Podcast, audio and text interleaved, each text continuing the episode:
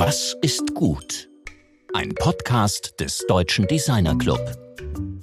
Hallo und herzlich willkommen zur Ausgabe Nummer 47 des DD-Cast. Mein Name ist Rainer Gerisch. Letzte Woche sprachen wir mit dem Architekten Dieter Prell. Als Mitgründer und Kreativchef der Designagentur Studio 3 Deluxe gestaltete er von Gebrauchsgegenständen über Innenarchitekturen und städtischen Plätzen bis hin zu Schiffen so ziemlich alles, was zum Leben und Erleben einlädt. Er vermittelte uns im Gespräch nicht nur die Relevanz exzellenter Visualisierung als wichtiges Mittel, um Visionen und Entwürfe greifbar zu machen, sondern auch, welche Qualitäten junge DesignerInnen heute brauchen, um sich im Beruf behaupten zu können.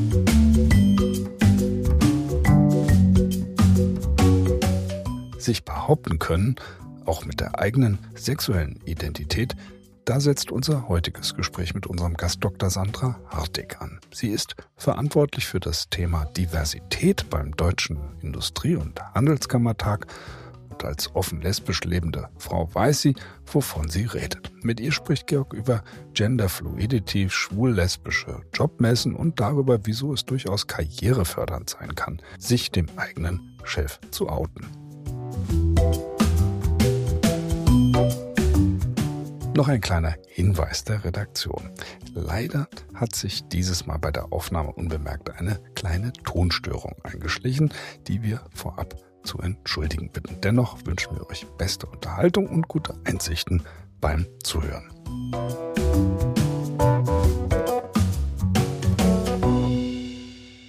Tja, freue mich sehr, dass äh, Sandra Hartig bei uns zu Gast ist. Ja, Sandra, hallo. Freue mich auch sehr, da zu sein und mit dir zu sprechen, Georg. Wir haben mit dir ja eine in vielfacher Hinsicht höchst kompetente Gesprächspartnerin zu unserem Thema, also zum Thema Diversity. Und da gibt es so viele ganz aktuelle Punkte natürlich auch. Also nicht zuletzt diese erschreckende Gesetzgebung aus Ungarn von Mitte Juni. Aber ich möchte jetzt ähm, zunächst mal auch das ein bisschen framen, weil du hast gesagt, du bist als Person und nicht als Institutionenvertreterin heute zu Gast. Genau. Ich bin ja beim DIHK beschäftigt und ähm, beim Deutschen Industrie- und Handelskammertag und habe da auch ein Netzwerk gegründet. Aber wir haben uns ja darauf geeinigt, dass es jetzt mehr also auf meine Erfahrung ankommt und wie, wie ich die Dinge so sehe. Und da freue ich mich drüber. Genau. Und das, also das wird natürlich nicht ganz außer Acht gelassen werden, äh, welche Funktion du hast. Und ich habe auch einige Fragen, die sich in diese Richtung des DIHK orientieren letztlich. Bist ja, also du hast gesagt, du bist also eine offen lesbisch lebende Person und hast zweimal geheiratet. 2008 und 18. Wieso denn zweimal?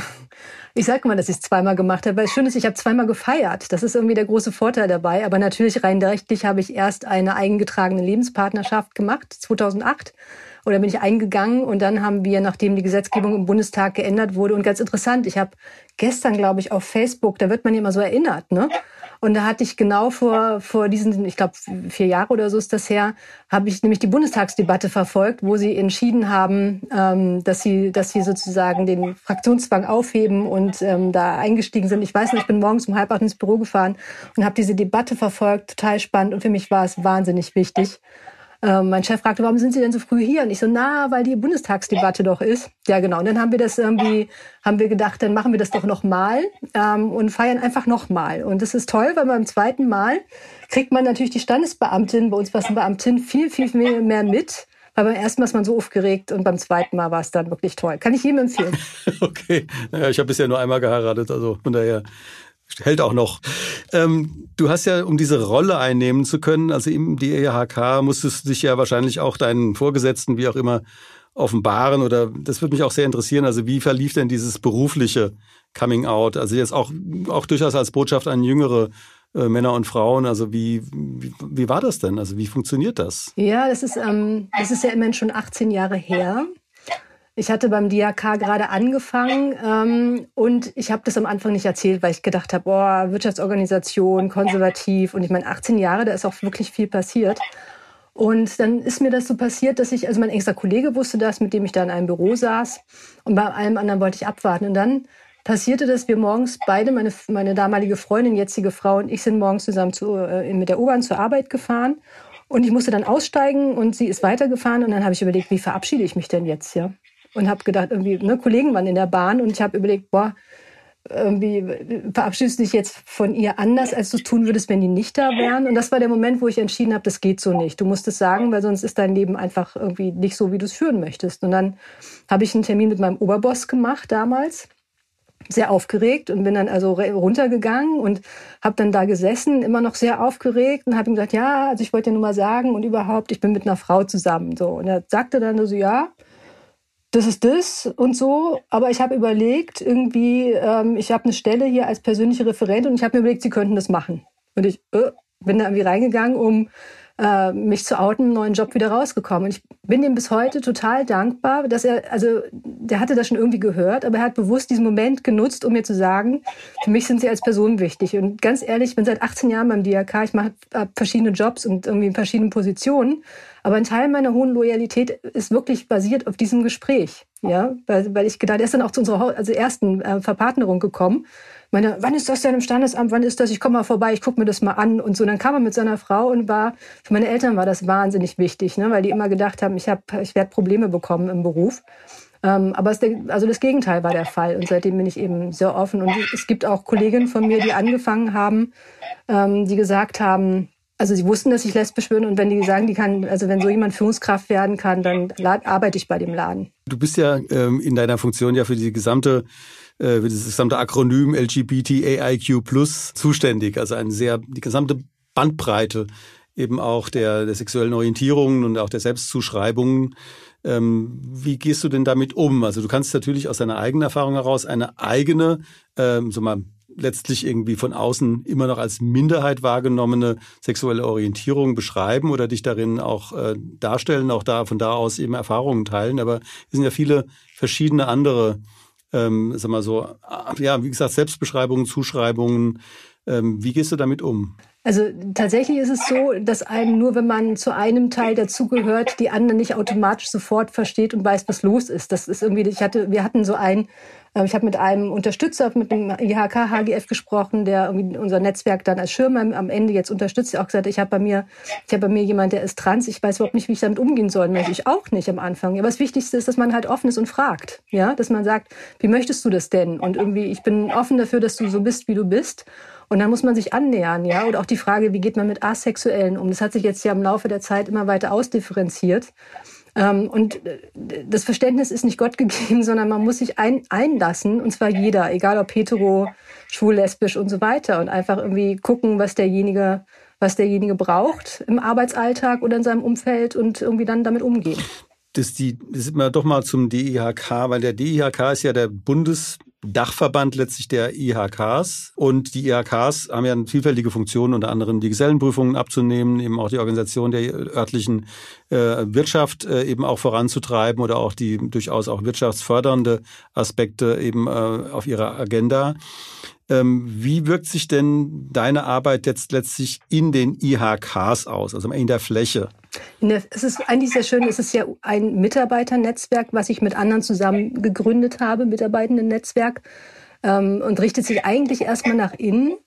Aber ich glaube, allein dadurch, ich, also als wir das gegründet haben, ähm, bin ich in der sogenannten Hauptgeschäftsführerinnen und Hauptgeschäftsführerkonferenz aufgetreten. Das sind alle also festangestellten ähm, Spitzen aller IAKs 79 gibt es in Deutschland.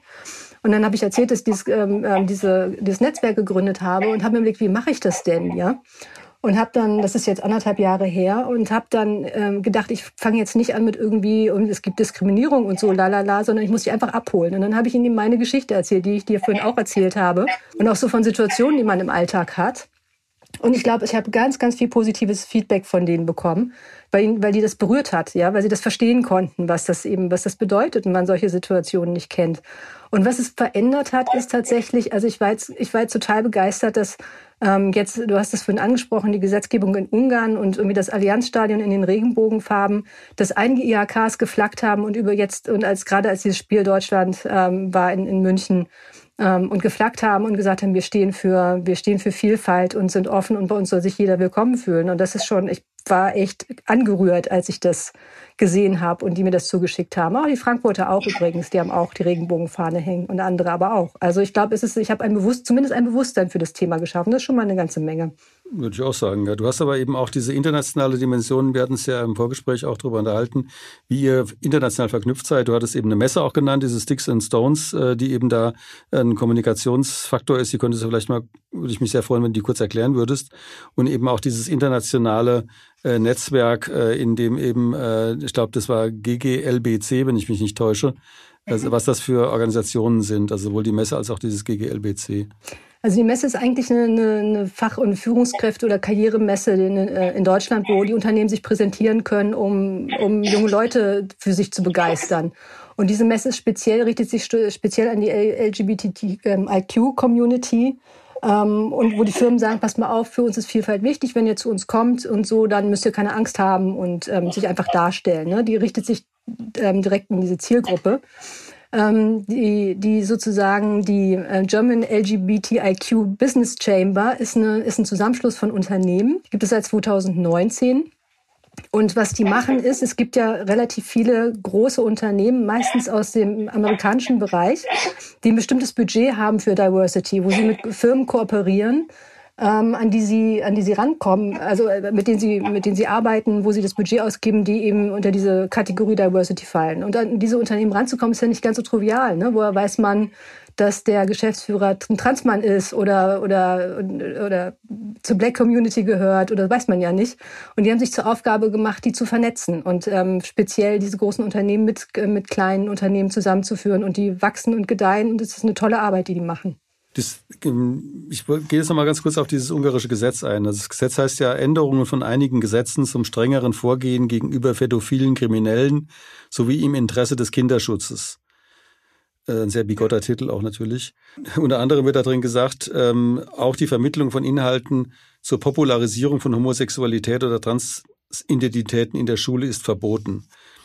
Ihr habt, also das ist auch ein ganz furchtbarer Satz. Ähm, ihr habt ja mit äh, Minderjährigen zu tun, also von den IHKs her bei den Gesellenprüfungen. Ähm, wie, wie geht man denn mit den äh, also Minderjährigen äh, um oder wie geht man mit den Erziehungsberechtigten der Minderjährigen um bei solchen Themen?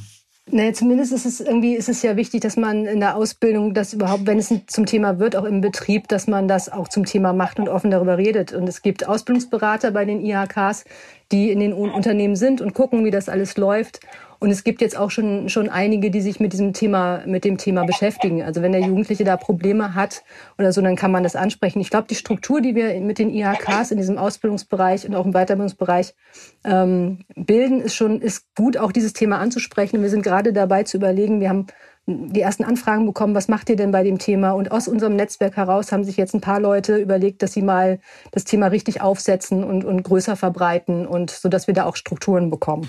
Das gibt ja diesen äh, gemeinsamen Bier, heißt der, glaube ich, ähm, diesen Aufkleber. Genau, gemeinsam Bier sein, so heißt unser ja. Netzwerk. Was, was ist denn das? Also was, äh, ich meine, ich kenne das nur als Aufkleber, aber wer macht da mit und was bedeutet dieser Aufkleber? Ja, wie gesagt, das ist unser Netzwerk. Ähm, wir haben einen, einen Markenkern als IHK-Organisation, der heißt Hashtag gemeinsam. Ähm, der bedeutet, äh, also und dann kommt irgendwie immer was dahinter. Und wir haben dann überlegt, wie wollen wir eigentlich heißen, weil wir ähm, im, im Rahmen dieses Marken Kerns und haben gedacht, dieses Hashtag gemeinsam wir sein, das wir ist ja groß geschrieben, ne? also damit man das erkennt. Das heißt einfach, alle zusammen ähm, sind, sind so aufgestellt, dass wir genauso sein können, wie wir sind und werden aber von allen akzeptiert und können es auch leben offen. Ne? Das ist der, der Name des Netzwerkes.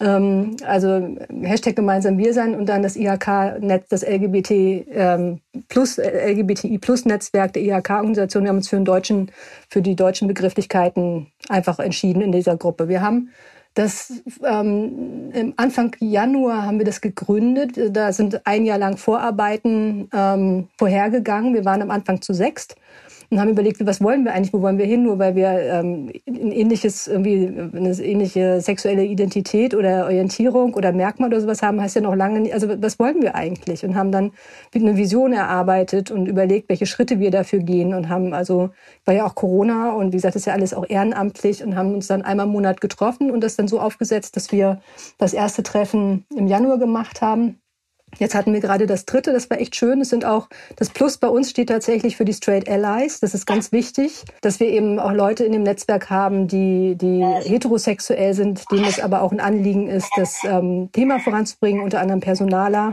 Personalerinnen, aber auch andere Hauptgeschäftsführerinnen sind dabei, Hauptgeschäftsführer, ähm, die das wichtig finden. Und ähm, ja, das dritte Treffen hat stattgefunden. Wir sind ein bisschen, also wir hoffen, dass wir uns irgendwann mal jetzt demnächst auch in echt treffen können, ne? weil solche Netzwerke leben auch davon, dass man sich gut kennt und mal sehen, wann uns das gelingt und die Delta-Variante uns das ermöglicht, also hoffentlich nicht zerstört. Das, du hast ja jetzt vor allem über die, sag ich mal, ich nenne es mal jetzt so ein bisschen fachlich, interinstitutionellen äh, Kontakte gesprochen, aber das ist ja eine sehr politische Arbeit auch. Ähm, also wie, wie, als wie stark politisch empfindest du denn deine Arbeit oder, oder ist es jetzt erstmal oder, oder interagierst du eben auch mit der Politik, mit, mit Parteien oder welche Rolle spielt die Politik außenrum für euch? Ja, na, wir, unser Job ist es ja, Politikberatung zu machen als DIAK in Berlin und Brüssel. Vor allen Dingen für kleine und mittlere Unternehmen ähm, dort ja eine gute Wirtschaftspolitik hinzubekommen. Das ist ja sozusagen unser Auftrag, den wir erfüllen. Tatsächlich ähm, ist dieses Netzwerk erstmal intern, weil diese politische Interessenarbeit wird vor allen Dingen vom LSVD gemacht. Das ist der Lesben- und Schwulenverband Deutschlands und die machen das seit Jahren und die, das ist ein ganz toller Verband. Ich bin auch Mitglied und die sind in dieser Interessenvertretung ähm, da vor Ort und ähm, wir haben tolle Juristen und die sind sozusagen diejenigen, die die politische Arbeit macht. Zudem ist es ja auch nicht, erstmal ist, es, ist dieses Thema auch kein Thema, was IHKs erstmal machen dürfen. Ne? Wir haben ja relativ enge Grenzen gesetzt bekommen an Themen, die wir, die wir besetzen dürfen. Und ähm, das ist jetzt erstmal nicht eins, deswegen ist das mitarbeitende Netzwerk erstmal auch intern. Ich kann mir ja vorstellen, dass jetzt sowohl die, die ähm, institutionelle Arbeit, die du machst, als auch deine äh, private Organisationszusammenhang, dass ihr dann doch an, immer wieder auf ziemliche Widerstände stoßt. Oder ähm, also was sind denn so charakteristische Probleme, mit denen du dich letztlich da auseinandersetzen musst? Also ich kann mir einiges ausdenken, aber... Ähm, eigentlich ist die Gesellschaft, ich habe das ja gesagt, hat sich in den letzten 20 Jahren ja wahnsinnig verändert. Auf der anderen Seite gibt es, ja Ungarn ist das eine Beispiel, aber also zum Beispiel hat die hat eine IAK, habe ich ja vorhin gesagt, jetzt irgendwie vor dem Fußballspiel hat sie dann irgendwie Regenbogenflagge gehisst und geschrieben, irgendwie Toleranz ist wichtig. Und dann musst du dir mal angucken, was die in den, bei, die haben das bei LinkedIn gemacht oder so, da muss man sich mal angucken, was die für, für Dinge darunter stehen haben. Ne? sozusagen Gott hat die Familie, macht die Familie aus Mann, Frau und Kind und sowas. Ja, das ist so, also es gibt eben in der Bevölkerung überall noch ähm, natürlich viele Beharrungsmomente. Ich, wie gesagt, die, die, gibt es einfach auch in jedem Unternehmen, ob die nun äh, so wirklich zum Ausdruck kommen in den sozialen Medien oder ob es nur unterschwellig ist. Das muss man dann sehen, aber irgendwie sozusagen, es kommt ja irgendwo her, dass das Klima so ist, dass sich nur, nur 60 Prozent bei ihren Vorgesetzten out, noch heute noch, ja. Also irgendwoher kommt dieses Klima, ohne, dass man, vielleicht nichts daran, dass man denkt, die Vorgesetzten diskriminieren ein, ja. Und es ist gar nicht so, dass ein bisschen die Schere im Kopf oder es tatsächlich irgendwie, dass die Vorbehalte haben. Und ich, da gilt es, glaube ich, ist ganz wichtig, dass man da irgendwie sagt, pass mal auf, ich bin so, wie ich bin und irgendwie ist es normal. Du kannst mich fragen, wenn ich Urlaub mache, mit wem fährst du denn in Urlaub? Das ist eine legitime, dann kann ich, wenn ich das sagen will, kann ich sagen, mit meinem mit meiner Frau oder mit meinem, ne, als Mann mit meinem Mann oder das, ich glaube, das ist halt wichtig, ne, dass man so, dass man die aufspürt und sagt, pass mal auf, lass uns einfach drüber reden über diese, über diese Situation. Kann man denn, also jetzt im Rückblick, äh, weil du hast jetzt die 80er Jahre ins Spiel gebracht, ähm, also aus den, von der, von, also kann man da bestimmte Phasen unterscheiden, also in der, in der, ähm, in der öffentlichen Akzeptanz, ähm, wo du sagen würdest, da gibt es so bestimmte Cuts oder ist es so ein, einfach so ein fließender Prozess? Oder Momente oder auch Gesetzgebungen oder eben auch Ereignisse, die du jetzt hervorheben würdest? Ja, ich, also ich glaube tatsächlich, also es war früher auch anders. In den 90er Jahren war die Community noch sehr, sehr viel mehr geschlossen. Ja, also wenn ich jetzt das von den Straight Allies erzählt habe, das, man grenzte sich tatsächlich mehr ab die Schwulen mit den Lesben, die haben noch nie so wahnsinnig viel miteinander zu tun gehabt, wenn man ehrlich ist, weil die Schwulen meistens irgendwelche Hetero-Freundinnen hatten und so. Aber also man grenzte sich schon so mehr ab und brauchte das, glaube ich, auch, um so ein Rollenverständnis zu haben oder wo wollen wir eigentlich hin?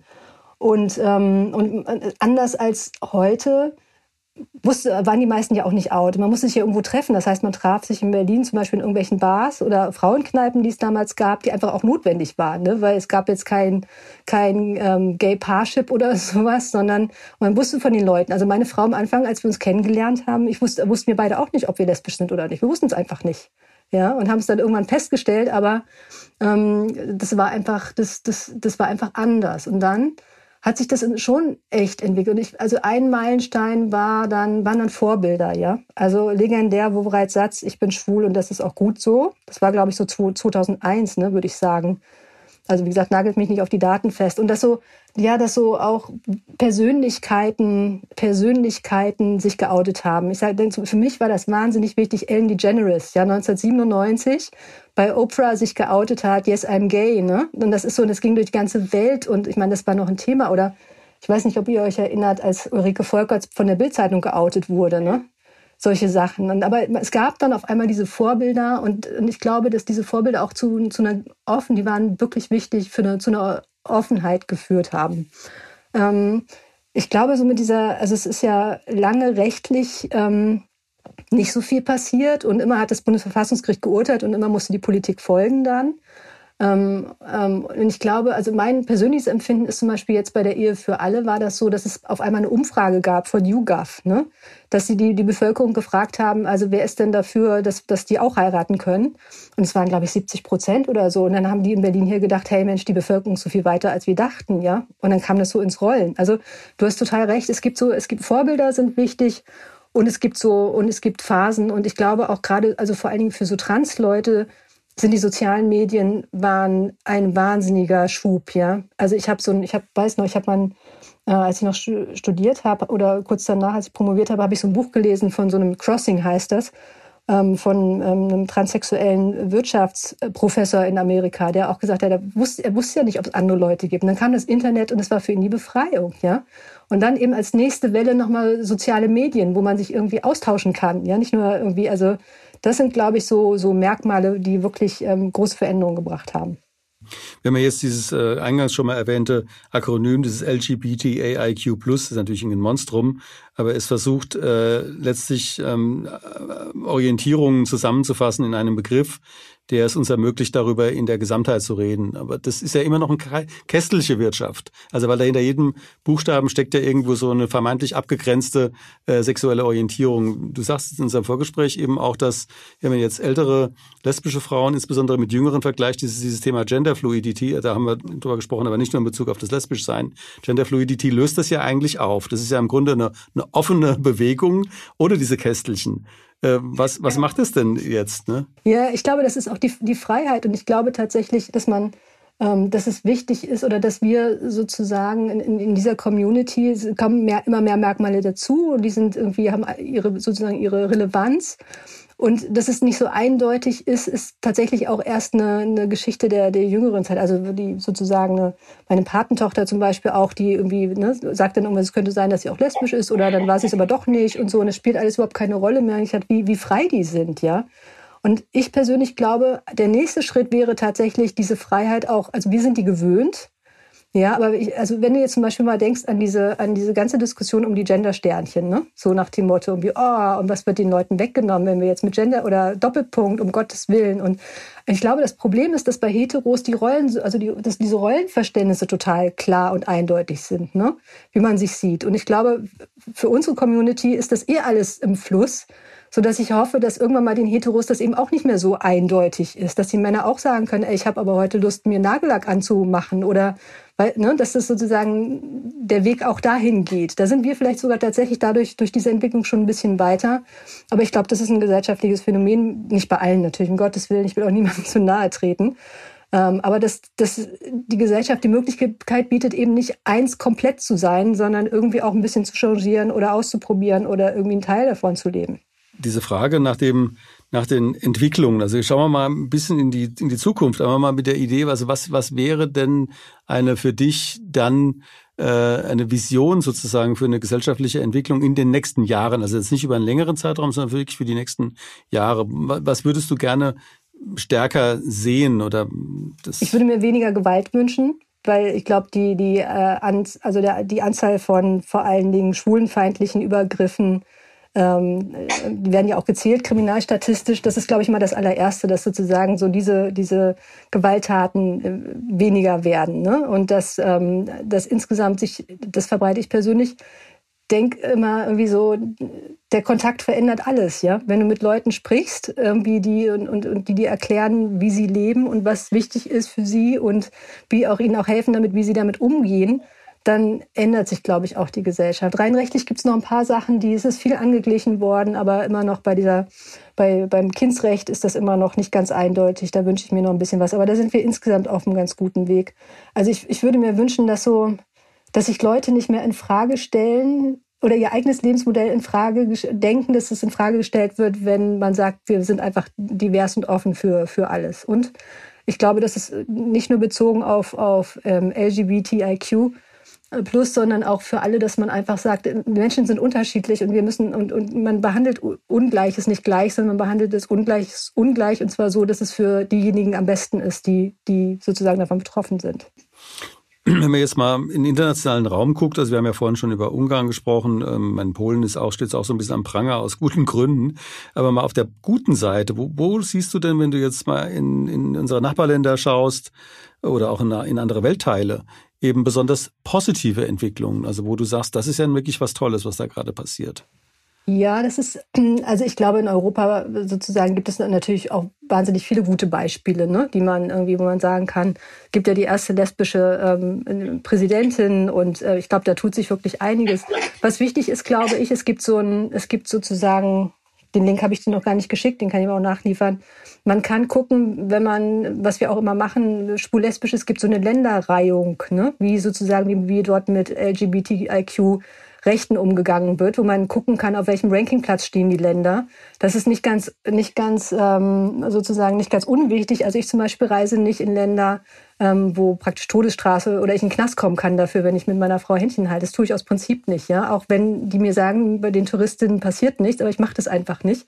Und an diesem Ranking kann man ganz gut sehen, also wo die Länder so stehen und wer da was wie verändert hat. Ne? Das ist so, und ich glaube, was auch ein großer Unterschied ist, ist zwischen dem, was das, was sozusagen die Regierung macht und welche Community sich irgendwie unterhalb dessen errichtet. Also ich weiß zum Beispiel, dass ich, dass ich irgendwie, ähm, ich war mal eine Zeit lang bei der, bei der AHK in, in Peking.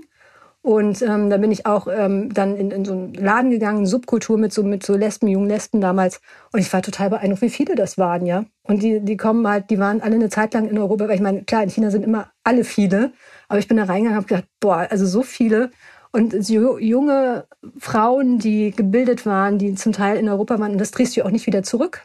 Ja, die, die haben ja ihre, ihre Werte, die, wenn sie in ihr Land zurückkommen, bringen sie diese Werte wieder mit und leben die dort. Und das ist, glaube ich, wichtig zu sehen also in Berlin gibt es ja irgendwie für alles einen Kiez. Irgendwie. gibt's, gibt's auch einen Kiez, wo du sagst, da bist du, das ist so dein Kiez? Also abgesehen davon, ja, einfach die Frage. Also es ist, das ist ja so ein Spezifikum von Berlin, dass diese Kieze sich tatsächlich auch kulturell unterscheiden. Also wo bist du denn gerne? Also ich bin am liebsten in Berlin-Britz, weil ich da wohne. Nein, ohne Scherz. Aber es ist tatsächlich so, in der Siedlung, in der ich wohne, ähm, gibt es relativ, das ist so eine, so eine ähm, ähm, Hufeisensiedlung heißt die, da gibt es relativ viele lesbische Paare die hier, die hier wohnen. Also es gibt eine richtig große Community hier. Also ich weiß auch nicht, wie das gekommen ist, aber es gibt tatsächlich, also bestimmt, also ich würde sagen, bestimmt zehn, die hier Häuser haben. Aber nein, das ist Scherz beiseite. Ähm, ich, na, ich glaube, Schöneberg ist immer noch der, der Kiez. Da findet das Straßenfest statt. Da sind ähm, ne, äh, normalerweise, wenn kein Corona ist, da gibt es noch die meisten ähm, Kneipen, die meisten, die eher so, also queer sind. Ne? So Frauenkneipen gibt es eigentlich fast gar nicht mehr. Es gibt noch die Begine ähm, aber ansonsten ist Schöneberg schon äh, der Ort, wo man sein muss, wenn man Leute treffen, noch treffen will und noch auf der Suche ist. Nochmal einen Punkt nochmal zurück zu den äh, zu dem, zu dem ähm, DIHK. Ähm, das, du hast ja vorhin diese politische Arbeit äh, genannt ähm, und auch die Auslandstätigkeit oder die EU-Tätigkeit.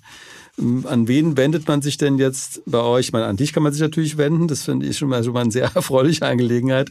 An wen wendet man sich denn jetzt zum Beispiel hier in Frankfurt oder in, Augsburg oder in Kiel? Wie geht man denn da vor, wenn man so einen Themenkomplex, äh, der dich jetzt betrifft, vor Ort ansprechen möchte. Also wenn man jetzt einfach sagt, ich möchte gerne dieses Thema adressieren, wen rufe ich da an und nach wem frage ich denn in dieser Institution? Ich habe vielleicht die Telefonnummer von der IHK, keine Ahnung, Flensburg, aber was mache ich denn dann da? Also wenn du in Frankfurt bist, in Frankfurt irgendwie, Frankfurt, wie gesagt, habe ich auch gesagt, gefragt, nein. Also ich rufe auf jeden Fall die IHK an und, und fragt sich dann sozusagen, fragt, wer macht das Thema Diversity? Das ist unterschiedlich angesiedelt und unterschiedlich stark natürlich. Irgendwie in Großstädten machen, da, machen die eher was als in kleineren. Aber ich glaube, die Unternehmen können mit allen Fragen zur IHK gehen und auch also sozusagen und fragen, wer macht das? Und die suchen dann praktisch den richtigen, die richtige Ansprechpartnerin. Wir haben, ähm, wir haben ähm, intern ein Wissensmanagement, wo alle, alle Kolleginnen und Kollegen aller IHKs darauf zugreifen können, wo wir einen Arbeitsraum haben, wo wir unser, ähm, unser Netzwerk irgendwie vertreten haben mit Ansprechpartnern, wo die Leute sich dann auch bei uns, wenn sie nicht weiterkommen, sich bei uns auch erkundigen können, wie, was kann ich denn da empfehlen.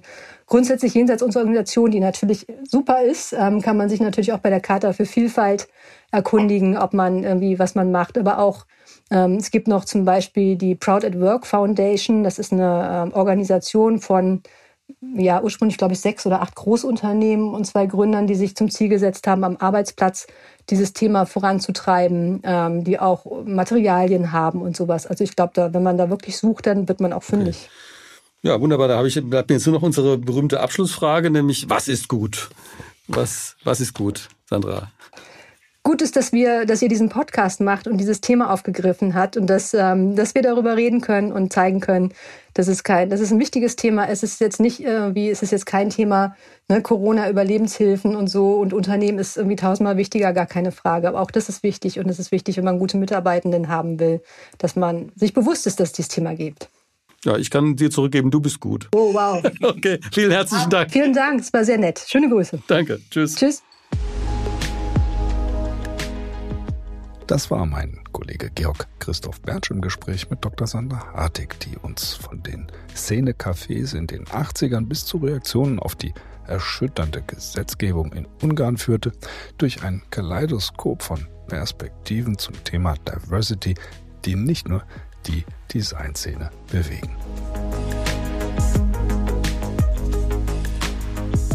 Nächste Woche sprechen wir mit den Landschaftsarchitekten Lioba Lissner und Klaus Hermann vom Berliner Landschaftsplanungsbüro Hoch C darüber, wie man mit Pflanzen und Tieren eine bessere Stadt gestalten kann, was genau die Definition für einen Spielplatz ist und wie Gestaltung im öffentlichen Raum sozialen Zusammenhalt fördern kann.